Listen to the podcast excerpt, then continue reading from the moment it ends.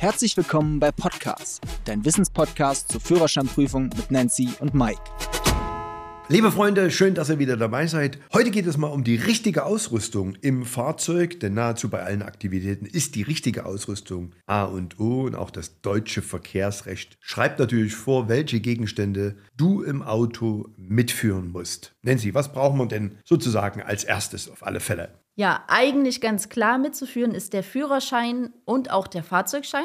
Beides okay. muss im Original vorhanden sein. Und wenn du jetzt zum Beispiel in eine Verkehrskontrolle kommst, dann will natürlich der Polizist auf jeden Fall auch den Führerschein und den Fahrzeugschein von dir haben. Wenn du ihn nicht mit hast, riskierst du ein Verwarnungsgeld von 10 Euro. Also der Fahrzeugschein hieß ja früher so, Fahrzeugschein heißt ja heute Zulassungsbescheinigung Teil 1. So ist Und dann es ist der Zulassungsbescheinigung Teil 2. Was ist das? Das ist der Fahrzeugbrief. Den solltest du niemals im Auto mitführen. Okay. Denn wenn dein Auto geklaut wird und der Dieb hat den Fahrzeugbrief, dann kann er immer sagen, ja, ist doch mein Auto. Also Fahrzeugschein Teil 1 im Auto, Führerschein mit dabei und Fahrzeugbrief in jedem Fall im Schließfach lassen oder eben halt gut verschlossen bei der Bank. Was du natürlich auf alle Fälle auch dabei haben musst, ist ein sogenanntes Warndreieck, das du aufstellen musst, gell, wenn es zum Unfall kommt. Im Übrigen, das gilt auch nicht nur für Kraftfahrzeuge, sondern auch für Quads. Auch Quads müssen ein Warndreieck mitführen. Wer keins braucht, sind Krafträder, also Motorradroller und Mopeds. So, Nancy, wo muss ich jetzt das Warndreieck aufstellen? Beziehungsweise gibt es da auch eine Prüfungsfrage dazu? Genau, zum Warndreieck gibt es auch eine Prüfungsfrage. Ich lese dir mal vor mhm. und auch die Antworten dazu. Und zwar, Sie haben auf einer Landstraße einen Unfall. Wie sichern Sie diese Unfallstelle ab? Antwort Nummer 1. Ich stelle das Warndreieck gut sichtbar und in circa 100 Meter Entfernung vor der Unfallstelle auf. Ich würde sagen, das stimmt in jedem Fall. Genau. Ich warne, falls erforderlich, andere Fahrzeuge zum Beispiel durch Handzeichen. Da würde ich sagen,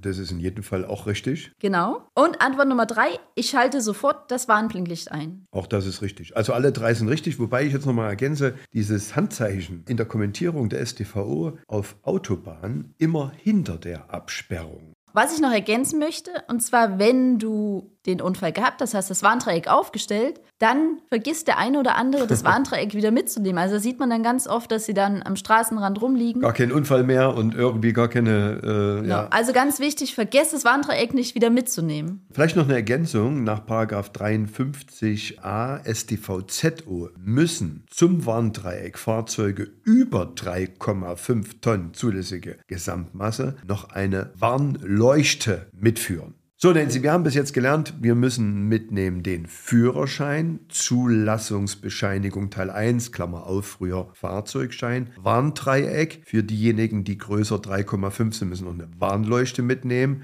Und dann brauchen wir doch auch noch die Warnweste. Ja, wie viel muss ich denn jetzt eigentlich mhm. im Auto mitführen? Reicht es für mich? Muss ich für alle Insassen eine mitführen? Und die Antwort ist ganz klar, es muss in jedem Fahrzeug eine Warnweste vorhanden Mindestens. sein. Hast Mindestens. du die nicht mit? 15 Euro Verwarnungsgeld. Aber was wäre deine Empfehlung? Empfehlung ist immer, wenn ich zum Beispiel fünf Sitzplätze habe, würde ich auch fünf Warnwesten mitnehmen. Absolut. Weil wenn ich fünf Personen mit mir transportiere oder die mit mir fahren und es passiert wirklich was und dann haben nur zwei eine Warnweste an und der Rest nicht. Das ist schlecht. Im Übrigen im Ausland gibt es tatsächlich EU-Länder, da wird sogar vorgeschrieben, dass in allen, also in jedem Fall bei einem Unfall, jeder eine Warnweste anhaben muss. Also insofern ist diese Empfehlung von dir auch ganz, ganz wichtig. Was ist sonst noch Pflicht? Natürlich musst du, um in einem Notfall direkt vor Ort erste Hilfe zu leisten, einen Verbandskasten mitführen. Der ist definitiv A und O und auch nach DIN-Norm seit 1. Februar 2023 nochmal neu definiert worden. Auch wenn Corona so ein Stück weit vorbei ist, müssen zwei Corona-Schutzmasken Masken im Verbandskasten vorhanden sein. Kleine Ergänzung, hast du jetzt einen älteren Verbandskasten, der noch nicht abgelaufen ist, musst du hier noch nicht nachrüsten in den Verbandskasten, aber du musst die Corona-Schutzmasken mitführen. Ersatzlos gestrichen seit 1. Februar 2023 ist das kleine Verbandstuch. Wichtig ist, dass der Verbandskasten hat ja auch ein gewisses Ablaufdatum und das darf nicht überschritten sein, muss also immer aktuell sein. Und sagt mal, Motorradsaison geht ja jetzt jetzt los, wenn ich da als Motorradfahrer unterwegs bin? Brauche ich da auch einen Verbandskasten? Also Motorrad braucht keinen Verbandskasten, es ist keine Pflicht, da irgendwie Verbandsmaterial mitzuführen. Aber es ist natürlich eine klare Empfehlung, wenn Platz vorhanden ist, dann sollte man natürlich auch da was mitnehmen. Und es gibt da auch spezielle Kraftradtaschen, wo man sozusagen Verbandsmaterial verstauen kann. So, das waren jetzt die vorgeschriebenen, gesetzlich vorgeschriebenen Ausrüstungsgegenstände, die ich im Auto auf alle Fälle mitführen muss. Vielleicht kannst du noch ein paar Ausrüstungsgegenstände empfehlen, die man wirklich im Notfall mit dabei haben sollte. Die sind zwar nicht Pflicht, aber was würdest du empfehlen? Ja, um im Notfall besser gerüstet zu sein, empfehlen wir natürlich noch einen kleinen Feuerlöcher dabei zu haben,